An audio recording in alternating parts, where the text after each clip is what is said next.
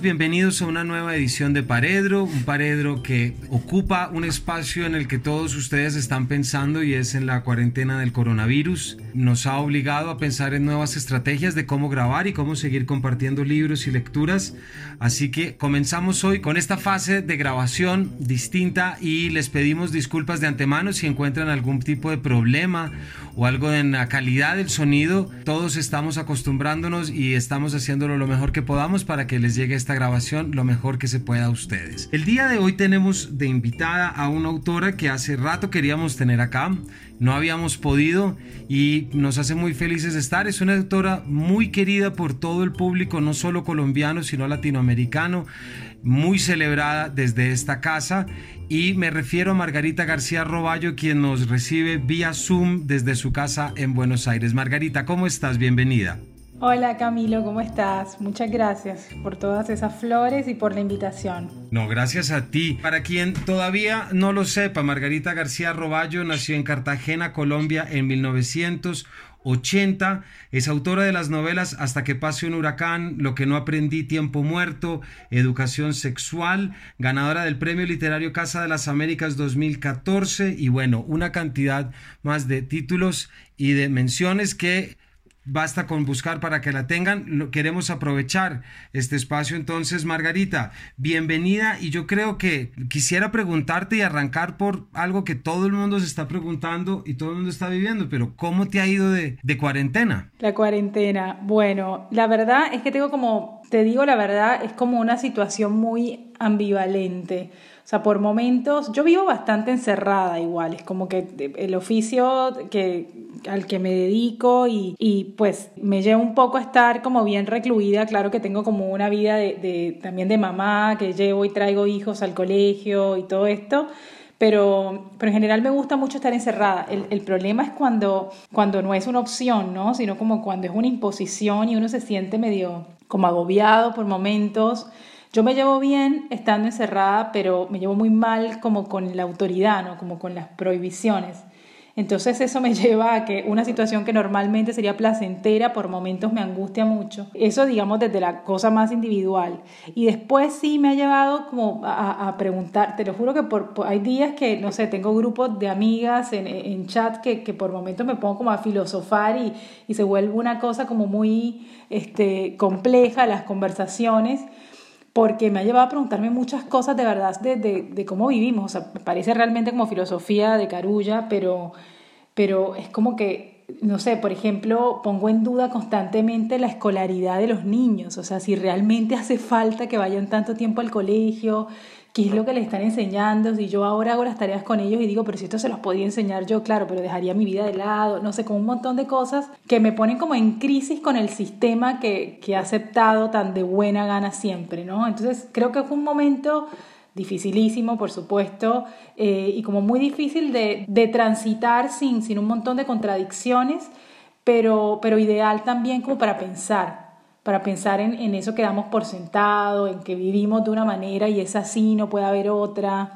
No sé, es como que me tiene pensando mucho la cuarentena. Pues te cuento que yo estoy igual porque creo que nuestros oyentes todos están, hay mucho tiempo para pensar, hay mucho tiempo, pero cuando hay niños en casa hay muy poco tiempo y es, y si es verdad que estamos viviendo en un momento en el que nos confrontamos con unos paradigmas y unas creencias que eh, pensadas desde otro espacio, pues nos hacen sacar nuevas conclusiones. Y yo creo, mientras me oigo en esta frase, Margarita, creo que acabo de hablar de lo que podría ser cualquier novela tuya o cualquier relato tuyo, es decir, un espacio para poder reflexionar en torno a cosas que uno no ha pensado o no ha visto. Y en realidad ese fue en gran medida la, lo que yo sentí leyendo tu último libro, El sonido de las olas, tres novelas cortas publicado por Alfaguara en enero de 2020, o sea, más está fresquito.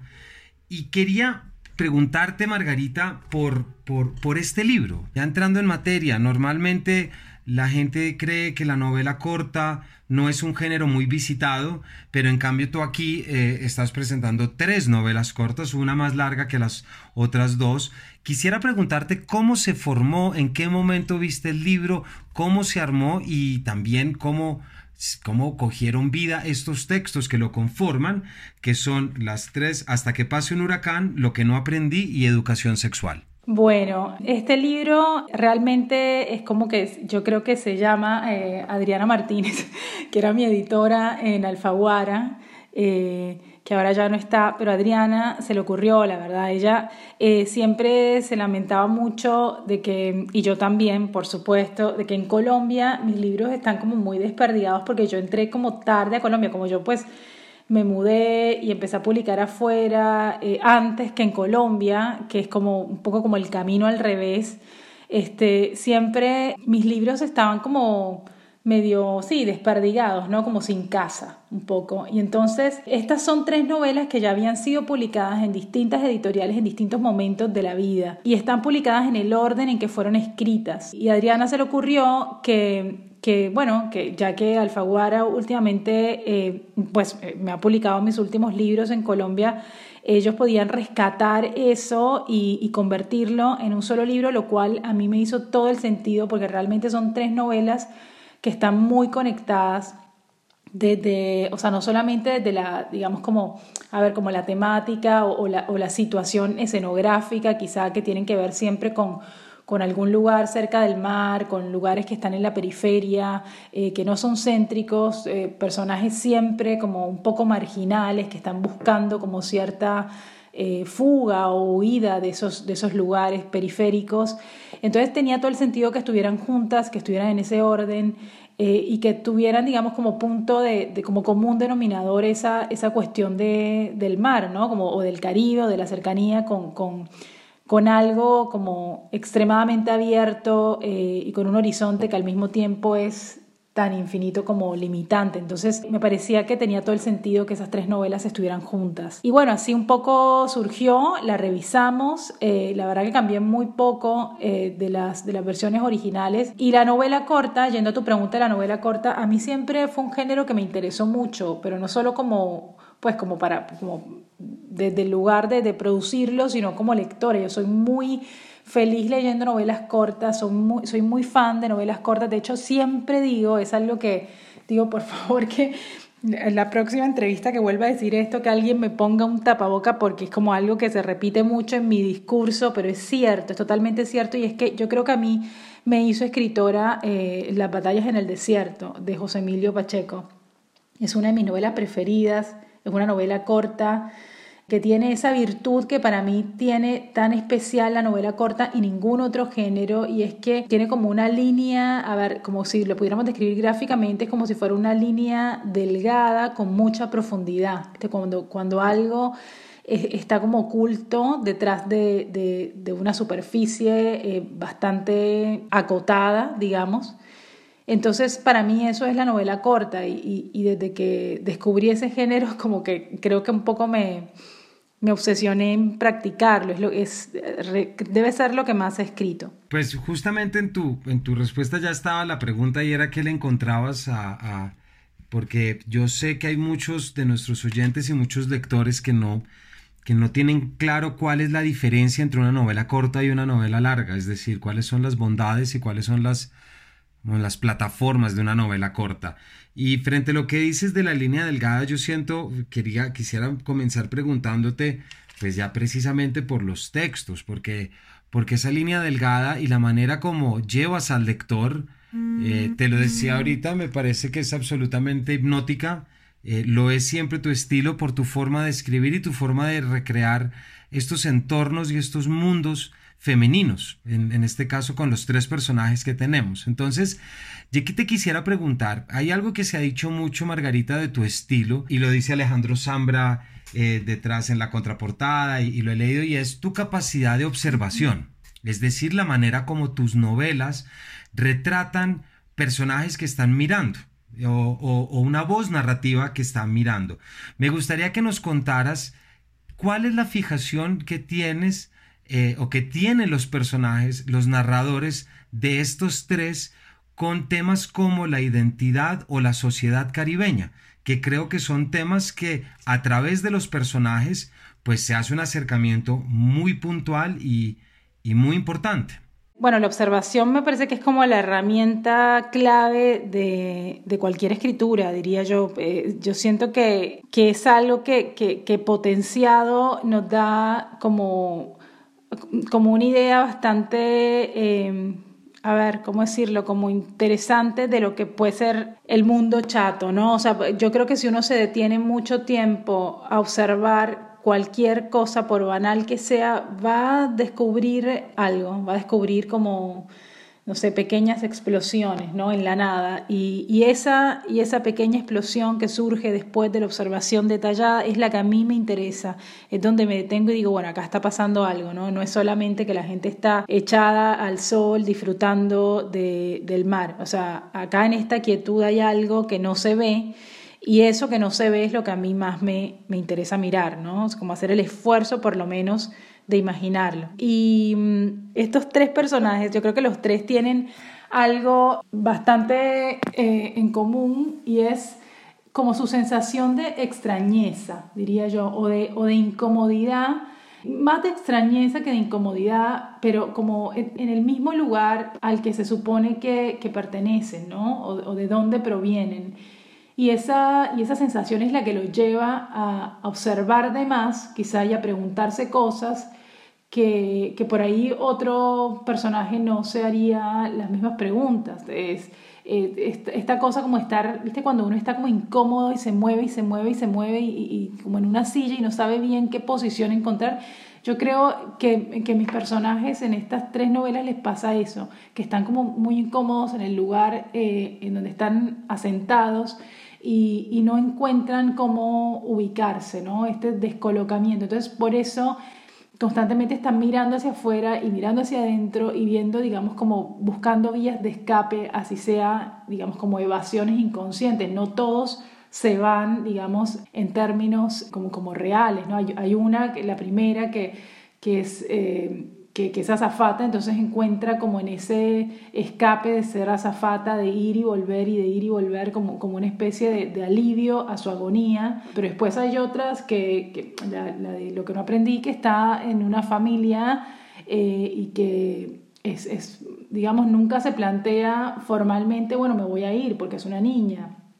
Y luego la otra es una adolescente que sigue como con esta sensación de, de descolocamiento y, no encuentra como mucha empatía en su, en su entorno, ¿no? O sea, como nadie que pueda conectar con esta especie de extrañeza de la que hablo. Entonces creo que son tres personajes que, que comparten esa sensación de extrañeza frente a lo cercano, frente a lo familiar, frente a aquello que todos nos dicen deberíamos eh, sentir como propio o, o, por lo menos deberíamos sentirnos parte y consentirnos parte, digamos, eh, viene implícita la sensación de, estar cómodo, porque cuando uno es parte de algo, eh, sencillamente se deja estar, se acomoda y, bueno, y la, vida, y la vida va transcurriendo en, en esos estados, digamos, como en donde la incomodidad o la extrañeza normalmente es aplastada por, por la resignación, diría.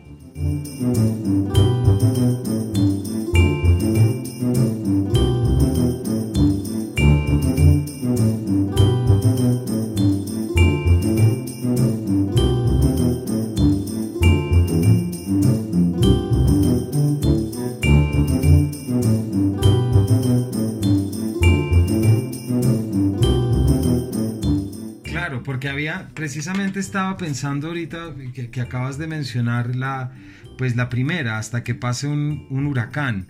Y es precisamente esa noción de tanto de búsqueda, pero también algo que, que creo que está presente en otros textos tuyos y es, es este tema también como una presente femenino, como una sexualidad femenina que tiene que ver con ese descubrimiento. Eh, me refiero a la relación que tiene el personaje con Gustavo, por ejemplo con el hombre mayor.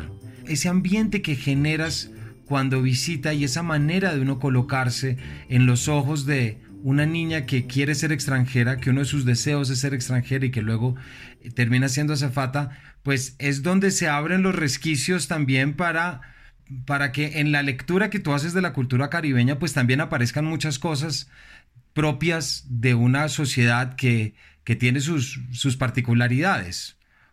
Claro, Sí, sabes que yo, y esto es una digresión total, perdón, es una digresión total, pero mientras te oía hablar, Camilo, me acordaba, yo leí bastante tarde, tarde, o sea, ya yo había escrito libros, todo, de hecho, ya había escrito estos tres libros probablemente cuando leí por primera vez a Marvel Moreno, cuestión que me da mucha vergüenza porque eh, debía haberla leído antes, ¿no?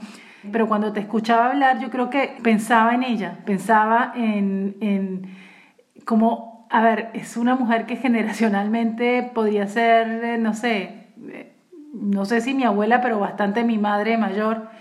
Y a mí me impresionó eso, como, como está tan claro para ciertas miradas. Yo creo que para todas, pero, pero hay quienes, no sé, eh, un poco como, como que entran en, en la médula de la, de la situación del Caribe, quiero decir, como de una manera que, que como Marvel eh, a mí me, me, remitía mucho a mi propia historia, o sea, es, es, una sociedad tan supremamente anacrónica en sus, en sus prácticas, en sus estandartes, en sus paradigmas, que a mí me pareció súper moderna, digamos, su escritura, y sus temas y su manera de retratar esa misma sociedad que yo, no sé, 40 años después intento entender todavía, ¿no?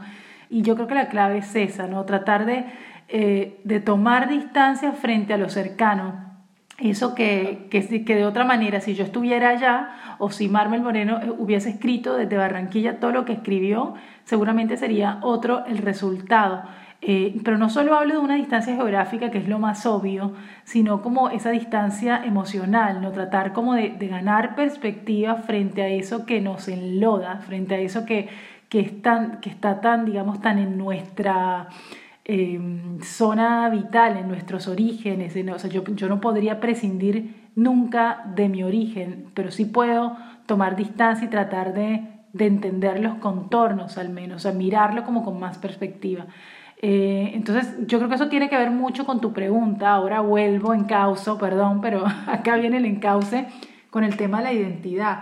Eh, estos personajes constantemente se están preguntando quiénes son, pero, pero, básicamente a, dónde pertenecen. Que son dos preguntas distintas, pero se confunden. Se sabe perfectamente de dónde, de es uno, ¿no? De dónde viene uno. Eh, lo que creo que siempre es un tema conflictivo es la pertenencia, dónde termina uno perteneciendo. Y entonces estos personajes están preguntándose eso, ¿por qué si pertenezco acá me siento tan incómoda? ¿Por qué todo me parece tan extraño y tan salvaje y, tan antinatural, mientras que el resto lo acepta como si fuera, bueno, porque lo es, digamos, como el pan de cada día.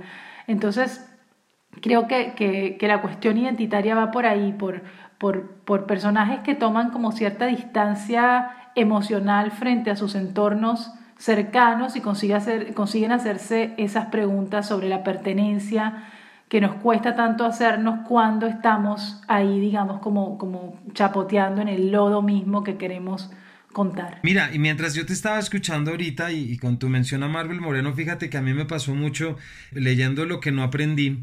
Eh, no sé por qué, tengo que revisar, pero eh, el personaje Catalina me trajo mucho la novela Catalina de Elisa Mújica. Por ejemplo, con, con esta puede que fuera únicamente por el nombre, pero sí había una, una conexión, yo creo, con esas otras latencias de personajes femeninos de además de muchos años. Para eso quisiera preguntarte acerca de esta, de, de lo que no aprendí, que es la segunda eh, novela corta y la más larga de las tres, eh, Margarita, ¿por qué no nos cuentas un poco cómo fue esa, ese texto en torno al padre? Pero también un padre muy extraño con una madre muy difícil y siempre como a mí me quedó la impresión leyéndolo de, esas diferencias de cuando la información y las historias vienen de casa y cuando vienen de fuera. Y a eso metiéndole algo que, que también me, llamó mucho la atención, que es la presencia de Álvaro Gómez y un contexto político en la costa eh, colombiana. A ver, esa novela eh, tiene... Yo, a ver, yo, siempre parto de algo... Eh, o sea, si, si tuviera que, que, inscribirme en algún tipo de tradición literaria o algo así, tiene que ver con esa literatura que parte mucho de la experiencia, ¿no? No, no te diría que todas mis cosas son autobiográficas ni son un calco de mi vida, pero sí que tienen un punto de partida muy eh, ligado a mi propia experiencia. Eh, esa novela, justo lo que no aprendí, tiene que ver mucho con mi familia, con, con mi infancia, con cómo sucedieron las cosas aún en, en versiones absolutamente distorsionadas, como, como, puede ser la mía o como puede ser la memoria oficial de mi familia.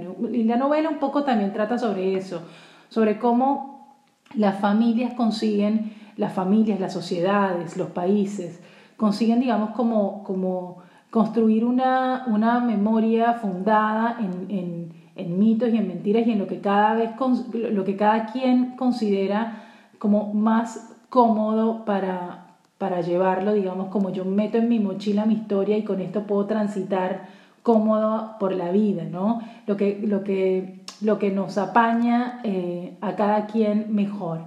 Eh, y quienes llevan la voz cantante en las familias, en el caso de la familia lo que no aprendí era la madre, entonces fue la madre quien pudo construir esa memoria oficial que la narradora constantemente quiere como combatir, o sea, ella, quiere, lo que está exigiendo es como su propio derecho a construir su propia memoria, ¿no?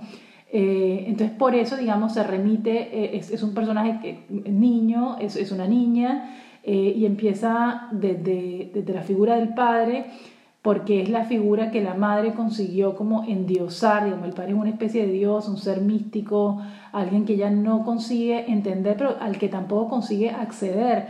Y, y, un poco creo que es una historia común. En, algún momento yo recuerdo siempre una mesa en, en, en Guadalajara, en, México, sobre esta novela, y, y que la persona con la que estaba me decía, yo creo que es una historia muy similar a la de cualquier familia latinoamericana en la que el padre aparentemente es como la figura central y más importante a la que todos le demos devoción, pero es la figura más ausente, ¿no? Es un padre claramente ausente que se encerraba en su oficina y su madre lidiaba como con el día a día y con tener que regañarlos y, y ser la mala de la familia y hablar un poco en nombre de ese padre ausente. Em, y, yo creo que es, que es cierto que un poco en, Latinoamérica, en todos nuestros países, el, el, peor patriarcado realmente es el abandono. O sea, son padres que, que, que aun cuando vivan bajo tu mismo techo, siempre estuvieron como muy ausentes.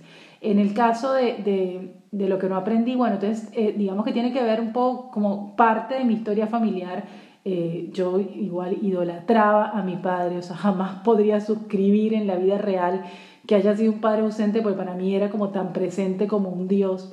Eh, pero tiene que ver con esta fijación, ¿no? con esta misma fijación de, eh, de endiosar a, la figura del Padre y, convertirla en una cosa mágica y mística, para lo cual, digamos, toda la familia contribuía un poco con, su propia, con sus propias versiones. Em, y, bueno, y con respecto al tema este, sexual que dices, a mí siempre me interesó también porque yo creo que también es muy sintomático de lo que sucede en las sociedades como, como las sociedades caribeñas, en, la costa colombiana en particular, que bueno, que la conozco bien porque crecí ahí, y es como el tema de digamos, como el cuerpo de las mujeres, de las jóvenes en particular, pasa a ser como una como una moneda que todo el mundo siente que, que puede usar eh, y que las mismas mujeres creo que se ponen, em, digamos, consiguen tener un lugar de ventaja y, es, y, en este caso me refiero más al personaje de Hasta que pasa un huracán, pero también a la última novela, por ejemplo, Educación Sexual, perfectamente también podría ser parte de esta premisa cómo el, cómo, el uso del cuerpo eh, nos lleva a tener un lugar de absoluta ventaja en una sociedad en, en, la que, digamos, eso vale, ¿no? cómo, cómo, te pones, cómo, cómo, pones tu cuerpo, cómo insertas tu cuerpo en una sociedad eh, y consigues cosas con él. Y bueno, y en el caso de la primera novela creo que eso está mucho más, mucho más fehaciente.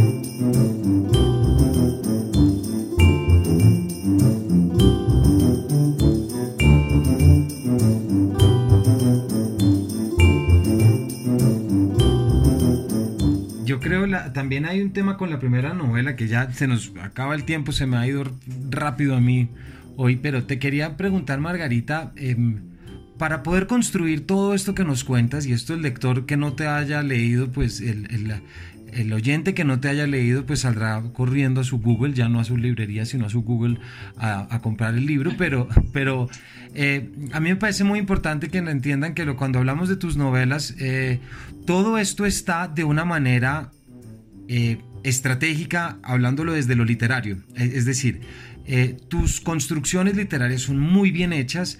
¿Y a qué me refiero en esto? En tus novelas encontramos una frase en una página y a las cuatro páginas una línea que hace referencia a esa frase o que se resuelve esa frase, preguntas que se hacen y luego eso lo sentí mucho en la primera, precisamente hasta que pase un huracán, sobre todo con las preguntas que ella se hace. Eh, esto me permite preguntarte, Margarita, ¿tú cómo trabajas esa técnica? o esos elementos narrativos, porque también estoy seguro que muchos oyentes que te han leído mucho se preguntarán, oiga, ¿cómo hace ella para armar esos párrafos como los arma? No sé si es una pregunta imposible, pero me atrevo a, preguntártela, aunque sea injusta. ¿Tienes alguna fórmula para, para escribir de esa forma? ¿Hay alguna orden o algo? Porque nosotros como lectores desfallecemos al otro, al otro lado. La Fórmula 1. No, a ver, este, a mí me, como te decía, yo como que trato de invertir mucho en, la, o sea, primero decido cómo me ordeno, porque esto es algo que también hablo bastante cuando en, en, en, otra época, cuando dictaba talleres literarios, o sea, que podía recibir gente en mi casa, ahora ya no, cambió el mundo, pero eh, hablaba mucho con mis alumnos este asunto y es que yo creo que uno tiene que tener muy claro al principio, lo primero, o sea, si hay una cuestión como de jerarquizar, es qué, qué quieres decir sobre el mundo, ¿no? O sea, si uno tiene claro qué quiere decir, yo creo que las otras elecciones son no solamente mucho más fáciles, sino más placenteras. Pero cuando uno escribe por escribir, tipo, aunque tenga la mejor forma eh, estética eh, decidida y y, escriba como los dioses, yo creo que un poco se hace agua todo porque no tienes nada para decir. entonces, primero hay que saber qué es lo, por qué te interesa escribir. O sea, hay, hay gente que a veces, no sé, llega a mis talleres con un cuento impecable, eh, como con, con muchas eh, referencias reconocibles, con formatos reconocibles, y dice, bueno, lo hiciste muy bien, pero, pero no sé, es un cuento sobre, no sé, un circo y, y una señora barbuda, y, pero no sé, ¿cuál es tu idea sobre el miedo, por ejemplo, o sobre lo extraño, o sobre los fenómenos? O sea, es como que uno tiene que pensar mucho eh, y saber, eso tampoco es algo que se pueda forzar, o sea, ¿qué miras del mundo? ¿Qué te interesa decir del mundo? Una vez tienes claro eso, vienen las elecciones, como te digo, más placenteras, que, que para mí son eh, eso, como, como me da mucho, eh, me divierte, digamos, elegir el, la las cuestiones más estéticas o más formales. Eh, entonces, para mí es muy importante, eh, primero, digamos, como, como, saber que, que tengo una especie de contenedor en el que tengo que meter todas esas cosas que quiero decir del mundo, pero que eso no puede ser una cosa que, que la gente lo abra y se le explote en la cara, o sea, tiene que ser en el mejor sentido del término eficiente, o sea, las personas que empiecen un texto eh, idealmente tienen que poder terminarlo, ¿no? Y que sea una experiencia que los conmueva en el medio. Entonces, ese contenedor tiene que tener todas esas cosas de un modo, dichas de un modo que no resulte como, como, como, que te están dando demasiada información a borbotones. Eh, entonces, yo trato, digamos, eh, no siempre, digamos, por eso no hay como una fórmula, pero sí me interesa mucho las frases, digamos, como cristalinas. Yo le llamo una frase cristalina una frase que se entienda, una frase que, más allá de que tenga yuxtapuestas, como, no te estoy hablando de la economía, del lenguaje, la frase Corber y eh, la, frase Carver y todo carveriano que me encanta, pero no, no, se trata solamente de eso, sino se trata de que se entienda en castellano, o sea, que puedas leerle y decir sujeto, predicado, ok, esto se entiende. Em, y, como que invierto mucho, entonces para eso invierto mucho en la corrección, o sea, la corrección es clave, clave, clave. Creo que gasto más tiempo corrigiendo los textos que ideándolos, porque lo cierto es que cuando uno tiene la idea clara y sabe lo que quiere decir y tiene más o menos una excusa narrativa, para mí la excusa narrativa es el argumento, o sea, yo quiero hablar sobre la desdicha, pero mi argumento es un matrimonio que se desvanece, por ejemplo, tiempo muerto. Entonces, eh, ya yo tengo claro el argumento, tengo claro que mi tema es la desdicha o, la, o, no sé, bueno, tantos temas posibles, y después elijo eso, cómo, cómo decirlo de un modo que, que no esté em, eso, como, como confundiendo a quien, a quien lo va a recibir. Yo quiero decirlo del modo más claro posible y del modo más... Y normalmente ese modo más claro y el modo que uno elige, el modo que uno invierte tanto en decir esta frase queda mejor así que asado, eh, resulta un modo, por lo menos en términos subjetivos, un modo bello porque, porque uno le dedica mucho tiempo, como cuando dices voy a hacerle una trenza a mi hija y le voy a dedicar tanto tiempo que va a quedar hermosa, entonces le dedico tiempo, le dedico tiempo a la corrección y a la elección de, digamos, como de elementos del lenguaje, que es lo único que hace que el lenguaje eh, se, digamos, se pueda consumir de un modo placentero. Y siempre te la enredo y, y digo esto así, pero de verdad que escribo distinto. Parece más confuso lo que digo que lo que escribo, pero bueno, es un defecto. Pero igual muchas gracias porque nos diste una pequeña lección de estilo para, para, para cerrar la entrevista que yo creo que muchos oyentes estarán muy agradecidos porque pues lo sentimos como lectores. Margarita, ya para cerrar, ¿alguna recomendación para nuestros oyentes en época de cuarentena de coronavirus? Sea una receta, sea un libro, sea una actividad, sea un ejercicio, lo que sea. Ay, pues yo estoy eh, fascinada, yo, yo, soy muy em, amiga y muy fan de Mariana Enríquez, que es una escritora eh, argentina que se ganó el último premio real de novela y en esta cuarentena me leí su libro, pues pensaba que no lo iba a poder hacer nunca porque es larguísimo, se los aviso, tiene como 700 páginas, pero es un libro tan maravilloso, tan bueno, tan impresionante, la verdad que uno siente que cuando uno siente como que un autor volcó todo, todo lo que tenía en términos de, digamos, de riqueza literaria en una obra, allí está. Yo creo que es un libro maravilloso para acompañarnos en, en esta cuarentena. Es, es un libro que te va a dar pesadillas probablemente, pero al final vas a quedar tan gratificado, tan agradecido con la literatura que que no sé, no me voy a cansar nunca de, recomendarla a Mariana Enríquez y en especial este libro que se llama Nuestra parte de noche. Bueno, pues creo que ya, pues por lo menos yo comenzaré a buscarlo. Margarita, muchísimas gracias por tu tiempo, por tu complicidad y por contarnos todas estas cosas en este paredro eh, virtual. Muchas gracias Camilo, de verdad, lo disfruté mucho. Un abrazo grande a todos. Un abrazo, gracias. Y a todos ustedes muchísimas gracias por habernos acompañado en este nuevo formato, pero que busca acercarnos, compartir cada uno desde su casa y sobre todo saber que aunque estemos guardados tenemos mucho que decir. Muchas gracias a todos y nos vemos en una próxima edición de este Paredro.